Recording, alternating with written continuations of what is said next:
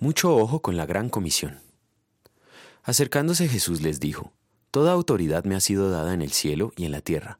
Vayan pues y hagan discípulos de todas las naciones, bautizándolos en el nombre del Padre y del Hijo y del Espíritu Santo, enseñándoles a guardar todo lo que les he mandado. Y recuerden, yo estoy con ustedes todos los días hasta el fin del mundo.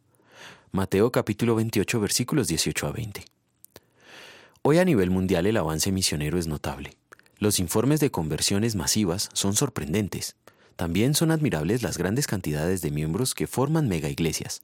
Hay bastante predicación y enseñanza en muchos países y el número de bautizados ha incrementado constantemente.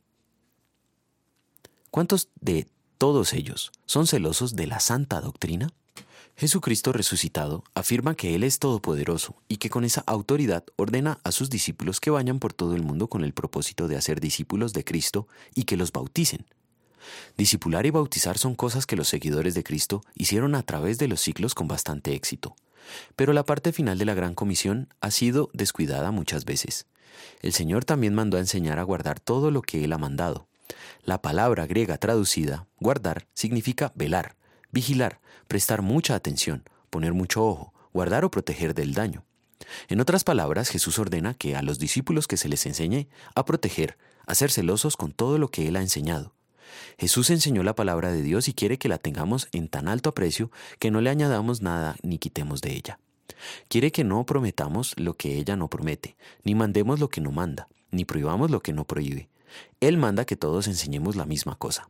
¿Lo hacemos? Cualquier alteración a la enseñanza pura de Jesús es falsa doctrina y es un pecado contra Dios, su nombre y su palabra. La Biblia manda no practicar compañerismo, no llamarle hermano ni orar ni adorar con quien hace eso, pues de lo contrario participamos de ese pecado. No tomar en cuenta la parte final de la Gran Comisión ayuda a que la levadura de la falsa doctrina leude toda la masa. La falsa doctrina puede debilitar e incluso matar la fe. Por este pecado somos merecedores de toda la ira de Dios. Gracias al Señor Jesucristo, honró perfectamente la palabra en lugar nuestro y padeció la ira de Dios como sustituto nuestro. En gratitud vamos a querer guardar celosamente toda la doctrina bíblica. Oremos. Haz, Señor, que la luz de tu palabra, pura, permanezca en nuestros hogares e iglesias.